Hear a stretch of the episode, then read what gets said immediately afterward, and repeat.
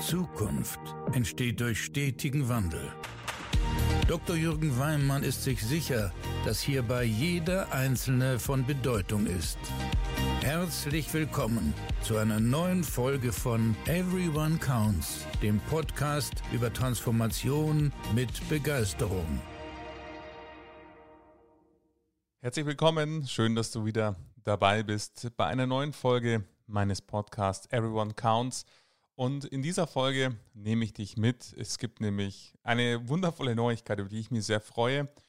Vor wenigen Tagen ist mein Buch erschienen und ich möchte dich ein bisschen in den Inhalt mit reinnehmen und auch, wie ist es überhaupt entstanden. Es dreht sich rund um das Thema, wie kann man als Sparkasse oder Bank Kunden begeistern und was ist überhaupt Begeisterung und wie entsteht sie. Ich wünsche dir viel Inspiration und Freude bei dieser Folge. Schön, dass du da bist.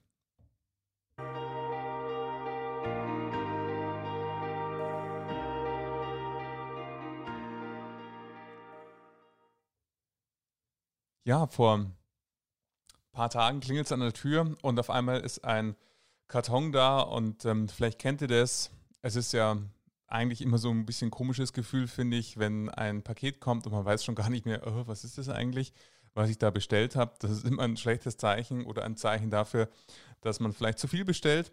In dem Fall war es aber so, dass ich mir dachte, hm, komisch, ich erwarte gar nichts. Was ist das wohl? Und dann sah ich, es ist von meinem Verlag und voller Freude öffnete ich und hielt das erste Exemplar in Händen von meinem Buch. Wie kam es dazu? Ich habe mich schon damals bei meiner Masterarbeit lange, lange ist sehr damit beschäftigt zu sagen, was begeistert eigentlich Menschen? Weil ihr wisst, deshalb auch dieser Podcast, ich glaube ganz tief daran, dass das Potenzial in jedem von uns steckt und ähm, es gerade als Unternehmen darum geht, dieses Potenzial zu entfalten und zu wecken. Und ähm, eines dieser Potenziale oder eines dieser ganz, ganz positiven Emotionen, die uns hilft, Kontakt zu diesem Potenzial zu bekommen, ist Begeisterung. Oder kannst auch Leidenschaft nennen. Alles, was wir aus purer Freude machen und erleben, das fällt uns leicht. Das ist nicht etwas, was irgendwie schwer ist oder was irgendwie mühsam ist, sondern es geschieht einfach, weil es uns große Freude und Begeisterung macht. Und ähm, ich hatte damals in meiner Masterarbeit mich darum gekümmert, was ist eigentlich das, was Banken von der Hotellerie lernen können, weil ich finde, es gibt sehr, sehr viele positive Beispiele aus der Hotellerie, wie es gelingt, wirklich Kunden zu Fans zu machen, Kunden zu begeistern. Ihr kennt das von eurem Lieblingsitaliener vielleicht oder Lieblingslokal. Das ist nicht oder oftmals nicht nur das Essen oder das Ambiente, was in diesem Restaurant ist, sondern es ist diese Herzlichkeit, die euch vielleicht die Inhaberin oder der Inhaber gegenüberbringt, dass man kennt euch, die wissen, wie ihr es gerne habt, was ihr gerne trinkt oder ihr werdet begrüßt, wie wenn ihr Teil der Familie werdet. Also diese ehrlich gemeinte Herzlichkeit. Und wenn man jetzt an Finanzdienstleistungen denkt, dann könnte man im ersten Moment ja denken, ja, Finanzdienstleistung ist was anderes wie ein italienisches Essen in meinem Beispiel. Und ich habe mich vor sechs Jahren auf den Weg gemacht, genau das zu erforschen, zu sagen, was sind denn eigentlich die Voraussetzungen, die eine Sparkasse oder eine Bank tun muss, um ihre Kunden zu begeistern. Und vor sechs Jahren, ich erinnere mich noch sehr, sehr gut, als ich das erste Mal diese Idee meinem damaligen Chef ähm, gepitcht habe und ähm, sagte, Mensch, ich würde gerne meine Doktorarbeit dem Thema Begeisterung widmen. Ich glaube daran, dass man auch als Bank Kunden begeistern kann und das würde ich gerne erforschen, was hier notwendig ist, was hier möglich ist und was man tun kann, um hier Kunden zu begeistern.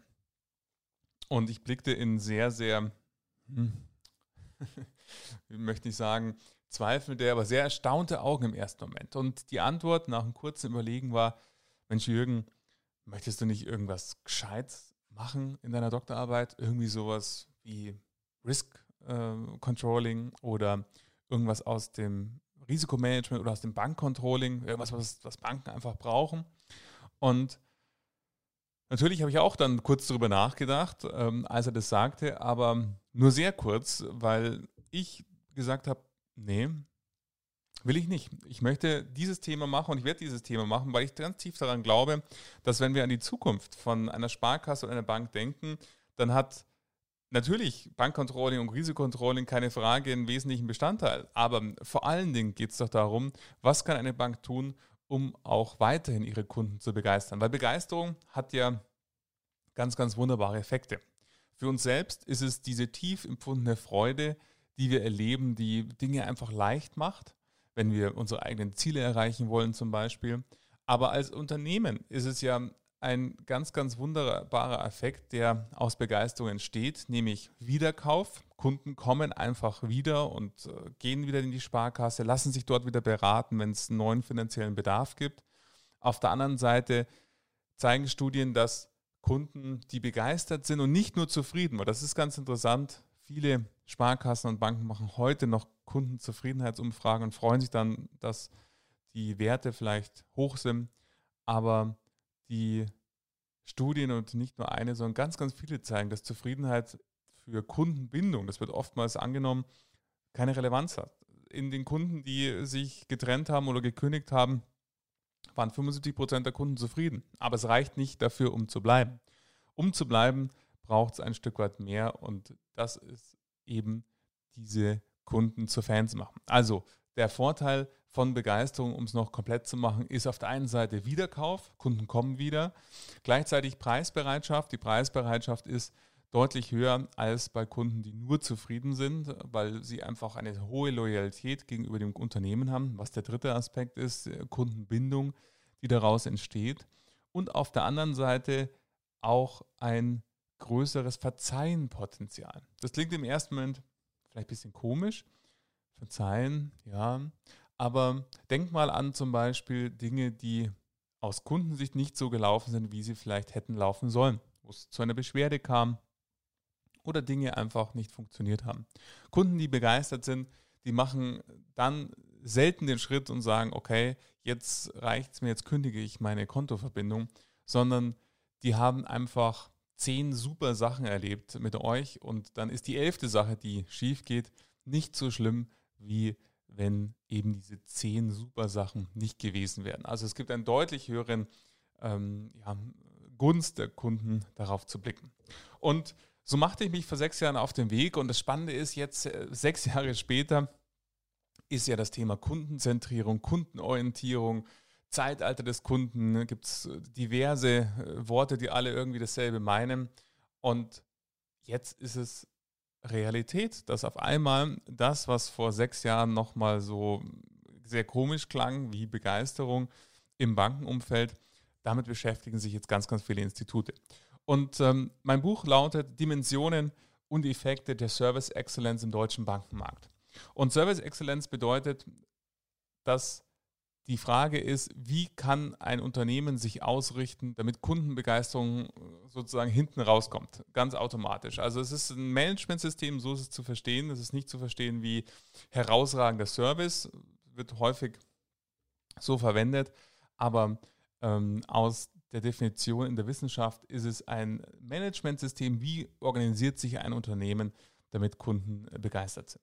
Und ich habe da zwei Dinge gemacht. Auf der einen Seite habe ich ganz, ganz viele Kunden befragt, natürlich im Bankenumfeld, wie sie ihre Bank empfinden, warum sie sich für die Bank entschieden haben, warum sie sich noch nicht getrennt haben von ihrer Bank. Und auf der anderen Seite habe ich insgesamt 280 Vorstände befragt aus Sparkassen und Genossenschaftsbanken, wie sie zum einen ihr Institut einschätzen in Bezug auf Begeisterung und auf der anderen Seite, wie sie die Blickwinkel von Kunden und Mitarbeitern integrieren und natürlich auch ihre Einschätzung, wie es weitergeht. Und das war ganz interessant. Der erste Punkt, den ich gelernt habe, ist, wenn wir, wenn du aus dem Bankenkontext kommst, dann überleg mal, wie das bei dir verdrahtet ist im Kopf.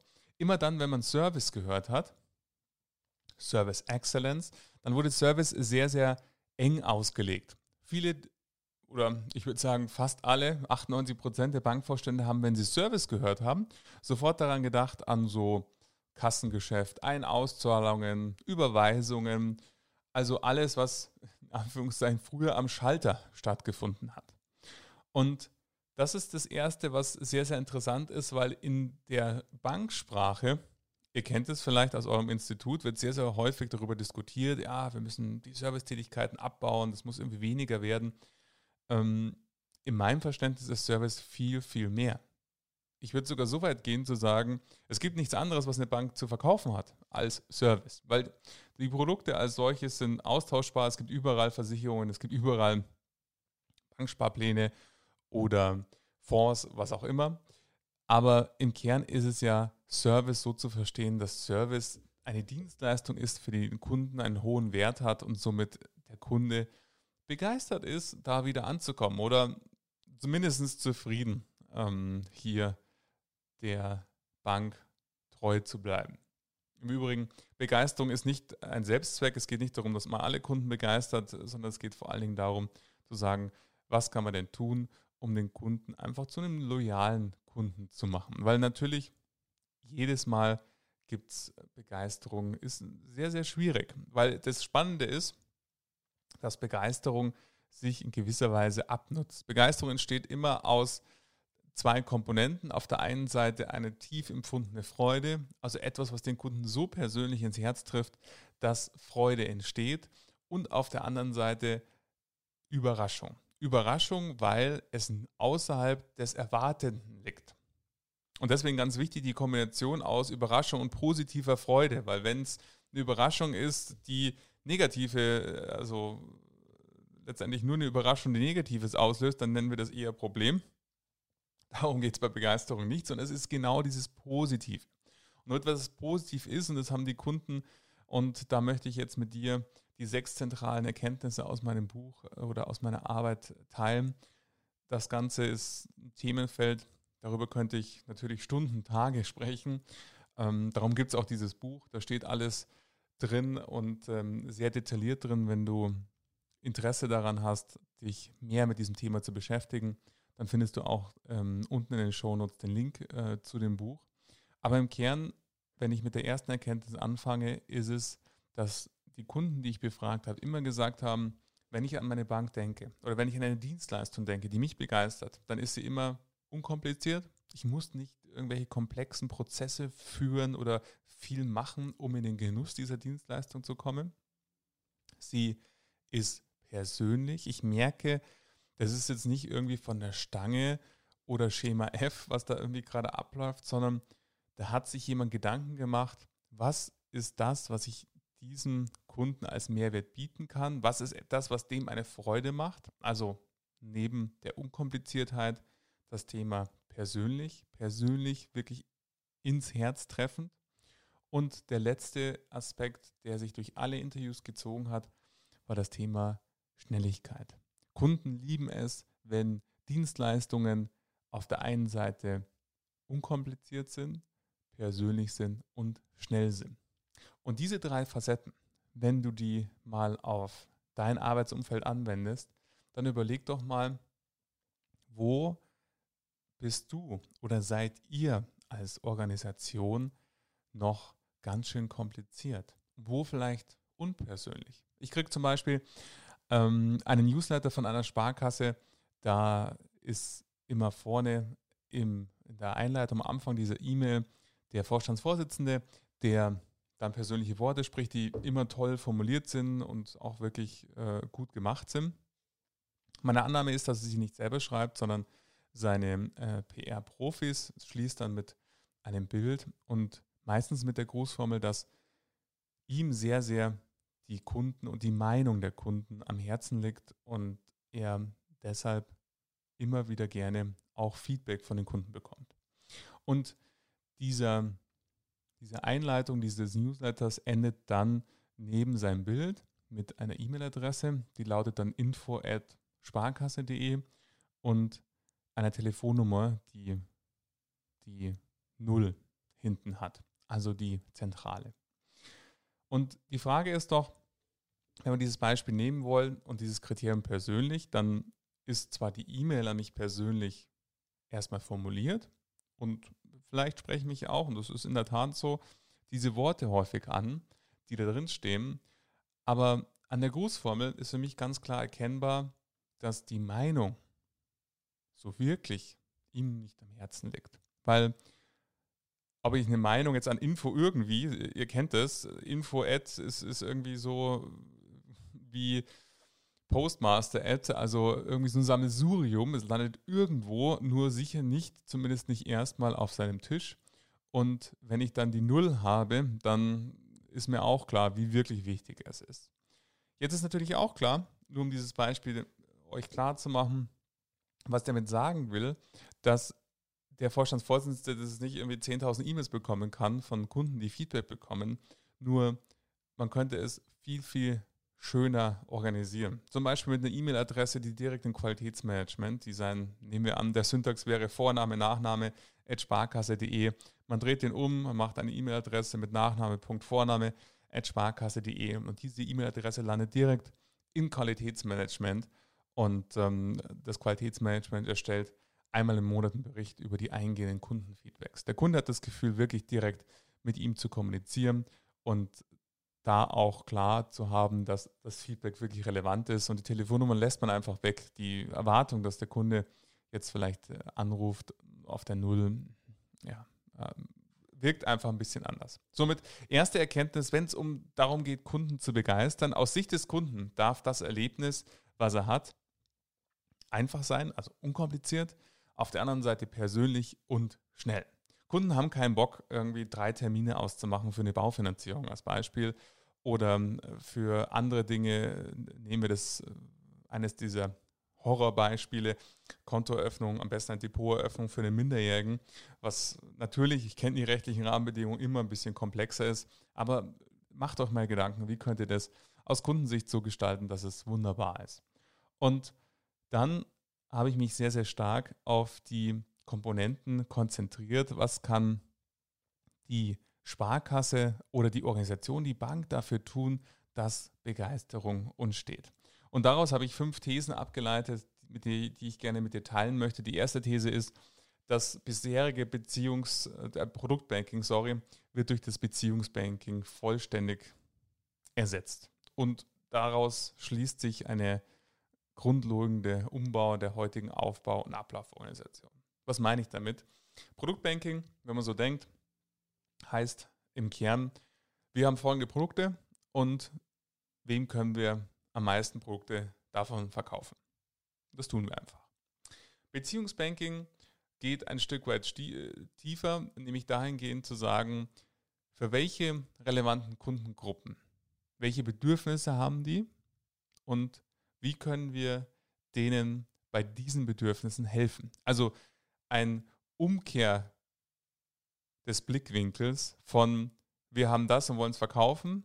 Also wir wissen und ihr Empfänger dieses Wissens und der Produkte hin zu, was passiert eigentlich bei euch, bei euch Kunden und was können wir als Bank dazu beitragen, dass dein Leben besser wird. Das nenne ich Beziehungsbanking und ähm, ist ein ganz anderer Ansatz, weil er den Blickwinkel auf den Kunden umkehrt. Und ähm, der erste Punkt, der oder der zweite, der erste war die Kundensicht, der für mich Zukunft bedeutet in Sparkassen und Banken, ist, wenn es gelingt, genau diesen Blickwinkel umzukehren. Wenn wir wegkommen von der reinen Produktorientierung hin zu dem Beziehungsbanking. Und wenn man jetzt an die Aufbau- und Ablauforganisation blickt, dann ist erkennbar, dass manche Sachen da heute hinderlich sind, weil es gibt diese Trennungen zwischen natürlich Marktfolge und Vertrieb. Es gibt manchmal eben auch eine sehr, sehr starke Segmentierungstrennung eben im Privatkundenmarkt untereinander, dass unterschiedliche Kunden nach Potenzialen einsortiert werden. Und häufig wird dabei vollkommen übersehen, dass selbst in einem reinen, in Anführungszeichen, Kundensegment die Bedürfnisse und die Kunden vollkommen heterogen sind. Dass eben Kunde nicht gleich Kunde ist, wenn wir Privatkunden nehmen, sondern dass es zum einen A Menschen sind und die Bedürfnisse dieser Menschen höchst unterschiedlich. Somit es braucht eine viel, viel spezifische Auseinandersetzung mit dem Kunden, zum Beispiel so wie ich es gemacht habe, mit Fokusgruppenbefragungen. Kunden sind total gerne bereit, auch da Auskunft zu geben, da mitzumachen und ähm, ihren Blickwinkel zu teilen und auch sehr, sehr dankbar, wenn sie gefragt werden, das auch wirklich zu tun und dann zu überlegen, was bedeutet das für meine Sparkasse und meine Bank in der Aufbau- und Ablauforganisation. Der dritte Punkt, wenn es um die Organisation innerhalb der Sparkasse oder Bank geht, ist, dass die Unternehmenskultur sich vom Verständnis her wandeln darf. Heute eher ausgerichtet auf eine Kultur der Perfektion. Wer hat was verantwortet, wer hat was genehmigt, wer ist quasi schuld, wenn irgendwas schief geht, hin zu einer, ja, ich nenne es gerne Test-and-Learn-Kultur. Häufig wird hier über Fehlerkultur gesprochen. Das halte ich für einen Blödsinn, weil es geht nicht darum, jetzt einfach Fehler zu machen oder dass Fehler möglich sind. Natürlich passieren Fehler, aber es geht vielmehr darum, in so einen spielerischen Aspekt äh, zu kommen, wo man sagt, wir probieren Dinge aus, schauen, was können wir daraus lernen und adaptieren weiter und daraus wird etwas Neues. Und letzten Endes häufig, wenn man Produktentwicklung anschaut, dann findet die sehr, sehr stark statt dass sich Menschen was ausdenken. Der Kunde spielt da gar keine Rolle, sondern es sind vielleicht die Verbundpartner, die eine Idee haben oder man trifft sich innerhalb der Bank und überlegt sich, was könnte man für eine Dienstleistung anbieten. Und dann werden die rechtlichen Rahmenbedingungen geknüpft, dann wird ähm, in der Banksteuerung berechnet, die Margen, was auch immer. Und irgendwann mal ganz, ganz später kommt es dann an den Kunden. Das heißt, man schaut sehr, dass es ein perfektes Produkt ist, perfekt durchgestylt, perfekt ähm, hier kalkuliert, aber verpasst vielleicht dabei, dass man der Kunde das überhaupt nicht braucht oder der Kunde sich was anderes wünschen würde, was da integriert wäre. Somit dieses Test und Learn hat für mich diesen spielerischen Aspekt zu sagen, wir haben eine gute Idee, lasst uns da mal die Rahmendaten aufschreiben von dieser Idee und dann sofort an den Kunden gehen. Wir laden fünf Kunden ein oder befragen die, kann man ja alles schön virtuell machen, telefonisch, wie auch immer, aber auch eben persönlich und sagen, das ist unsere Idee, das ist unsere Denkrichtung. Was haltet ihr davon? Was für weitere Ideen habt ihr? Macht da vielleicht einen Design Thinking Workshop, wo man gemeinsam da etwas kreiert und es wird immer eins passieren. Es wird etwas rauskommen, was deutlich besser ist, als wenn man es alleine macht. Und auf der anderen Seite durch die Integration der Kunden auch viel, viel besser dann auch passgenau für die Kunden passt. Somit das Unternehmensverständnis weg von, wir wollen das immer nur alles perfekt machen, hin zu so einer spielerischen Ansatz und ähm, an diejenigen, die vielleicht aus der Revision kommen oder aus dem Aufsichtsrecht. Spielerisch heißt für mich nicht Risiko eingehen oder hier ähm, Dinge, die negativ für die Bank werden könnten, ähm, bewusst zu integrieren. Aber es heißt ein Stück weit eben ein lockerer Ansatz an zum Beispiel Produktkreation. Und der weitere Punkt, der ganz, ganz stark und übrigens ist, dass der zentrale Punkt meiner Arbeit, nämlich der, der, wenn man Begeisterung anschaut, am stärksten auf Begeisterung wirkt, das ist die Rolle der Vorstände und der Führungskräfte. Die Vorstände und Führungskräfte dürfen sich in ihrer Rolle und ihrem Verständnis der Rolle dahingehend wandeln, dass es vor allen Dingen darum geht, Impulsgeber zu sein, der den Fokus darauf legt, wie können wir als Organisation wachsen, wie können wir gesund, betriebswirtschaftlich gesund in die Zukunft kommen und das Wohlergehen der Mitarbeiter in den Zentrum haben. Service und Begeisterung darf nicht zu so einem Feigenblatt werden, wie es häufig in der Praxis leider zu sehen ist, dass überall fast in jeder Kundenstrategie steht irgendetwas von Kundenzufriedenheit. Manche haben jetzt auch schon das neue Wort übernommen, Kundenzentrierung, Kundenorientierung.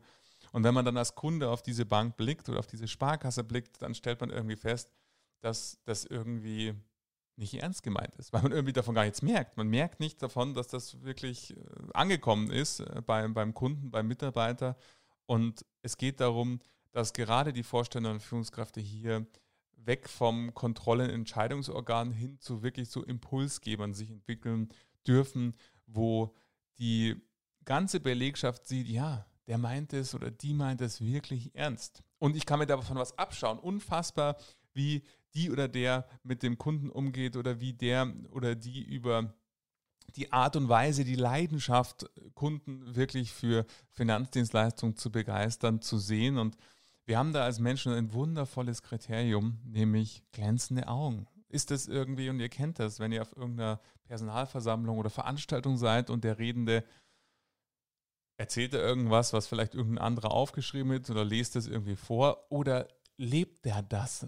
lebt die das? Spürt man da, ja, da, da, das ist dieses Glänzen in den Augen, das wirklich auch diese Begeisterung entfacht. Und ich glaube, wenn man von Zukunft spricht, und im Übrigen gilt das nicht nur für die Banken, ich habe es am Beispiel der Banken untersucht, aber aus meiner Sicht gilt es für alle anderen Unternehmen ebenso. Es gilt, dass die Vorstände und Führungskräfte es wirklich ernst meinen und auch vorleben, wo man eben sich ein Vorbild nehmen kann und sagen, ja, genau, genau so möchte ich das in meiner Filiale, in meinem Team genauso vorleben, dass wir permanent, es ist ein permanenter Prozess, daran arbeiten, dass unser Dienstleistung und unsere Art und Weise, wie der Kunde unsere Bank erlebt, eben genau so einfach ist, persönlich ist und hier schnell, schnelle Erlebnisse für den Kunden passiert.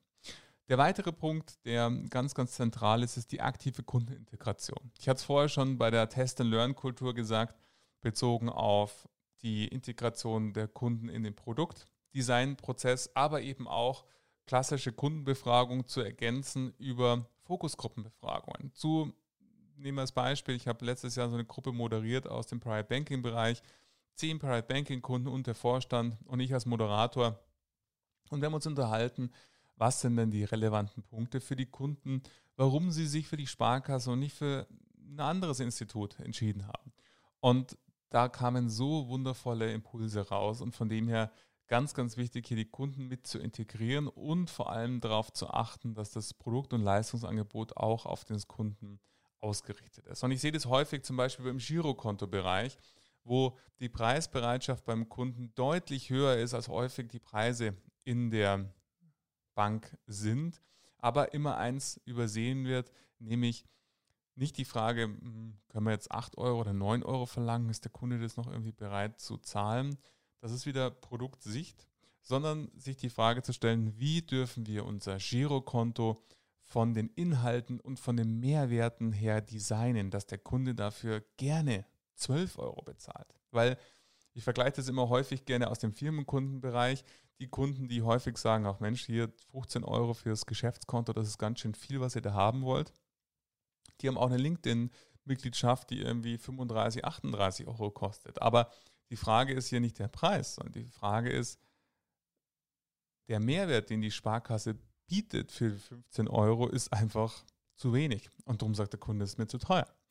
Und das ist genau diese Umkehr. Deswegen ganz, ganz wichtig, hier auch immer mit den Kunden direkt in den Austausch zu gehen, durch Fokusgruppenbefragung, aber auch durch die ähm, Messung von Zufriedenheiten an den Kontaktpunkten. Eine wunderbare Möglichkeit ist hier der sogenannte Net Promoter Score. Habt ihr vielleicht auch schon mal selber erlebt oder vielleicht auch sogar selbst im Einsatz, diese Skala von 1 bis 10 und immer die Frage nach einem Erlebnis mit dem Dienstleister, würden Sie das Produkt oder den Dienstleister, den Kontakt mit uns an einen Freund weiterempfehlen. Zehn auf jeden Fall, eins auf gar keinen Fall und alles dazwischen. Und daraus kann man wunderbare Erkenntnisse auch schließen von den Kunden, was auf der einen Seite einfach ist. Es ist nur eine Frage. Viele nutzen drei Fragen, noch mit zwei offenen Fragen, was besonders gut war, was war besonders nicht so gut, was sie sich wünschen. Und daraus lässt sich so viel Wundervolles gewinnen. Und der letzte Punkt ist, Begeisterung ist outstanding, das ist etwas Besonderes. Jegliche Mittelmäßigkeit und dort, wo eben die Erwartungen des Kunden deutlich höher sind, als es die Sparkasse oder Bank erfüllt, das wird nicht mehr in die Zukunft führen. Das wird dazu führen, dass eben Kunden wandern und wechseln und überhaupt keinen Mehrwert mehr sehen in der Bank, wenn es eben mittelmäßig ist. Das sind alles, das könnt ihr in anderen Branchen beobachten. Für mich ist zum Beispiel Bäcker, Handwerk so eine Sache. Es gibt entweder Discount-Bäcker, wo dann irgendwie die Breze 40 Cent kostet und man hat das Gefühl, man hat überhaupt nichts in der Tüte, weil das alles so leicht ist. Und es gibt diejenigen, die ganz besonderes Handwerk anbieten, die auch heute noch eben Hand backen und ganz besondere Inhaltsstoffe verwenden, vielleicht Bio, vielleicht ähm, Produkte aus der Region, wo halt einfach der Preis ein anderer ist. Aber es gibt wenig, die so dazwischen sind, wo man sagt, so, ja, kann man essen, muss man aber nicht. Und so ist es im Banking nichts anderes. Jegliche Mittelmäßigkeit wird weichen und diese Institute werden den Markt verlassen und es gilt, die Kundenerwartungen nicht nur zu erfüllen, sondern auch zu übertreffen. Und das ist etwas, was ich dir sehr, sehr ans Herz legen möchte. Denk nochmal an diese drei Punkte. Wo seid ihr vielleicht noch nicht einfach, persönlich und schnell? Und wie könnte das aussehen, dass das Erlebnis, was der Kunde hat, eben genau so ist? Häufig, ich erlebe das immer wieder in meinen Workshops mit den Kundenreisen, wo wir uns wirklich mal anhand des Kundenbedarfs zum Beispiel die Baufinanzierung anschauen. Wo entsteht der Bedarf überhaupt? Was wünscht sich der Kunde an welcher Stelle des, ähm, der Kundenreise? Und wie wäre die ideale Antwort der Bank oder Sparkasse darauf? Und ähm, du findest in meinem Buch ganz, ganz viele Impulse, wenn es darum geht, wenn dich interessiert, wie kannst du deine Bank, deine Sparkasse kundenorientiert ausrichten und äh, auf Basis einer groß angelegten Studie, wie gesagt, 280 äh, Vorstände haben sich daran beteiligt und somit findest du da viele wertvolle Impulse, wenn dich das Thema interessiert, wie kannst du als Sparkasse und als Bank deine Kunden begeistern. Du findest den Link, wie gesagt, unten in den Show Notes. Jetzt wünsche ich dir erstmal eine schöne Woche. Danke, dass du mit mir wieder die Woche begonnen hast äh, an diesem Montag und ich freue mich sehr, wenn du auf der einen Seite diesen Podcast abonnierst und wir uns nächste Woche wieder hören, du mir eine Bewertung gibst im Apple Podcast ähm, oder in iTunes und wenn du auch Lust hast, nicht nur von mir zu hören, sondern auch zu lesen, freue ich mich, wenn du dich auch zu meinem Newsletter einträgst. Auch hier findest du den Link in den Shownotes. Ich wünsche dir eine super Woche und bis bald.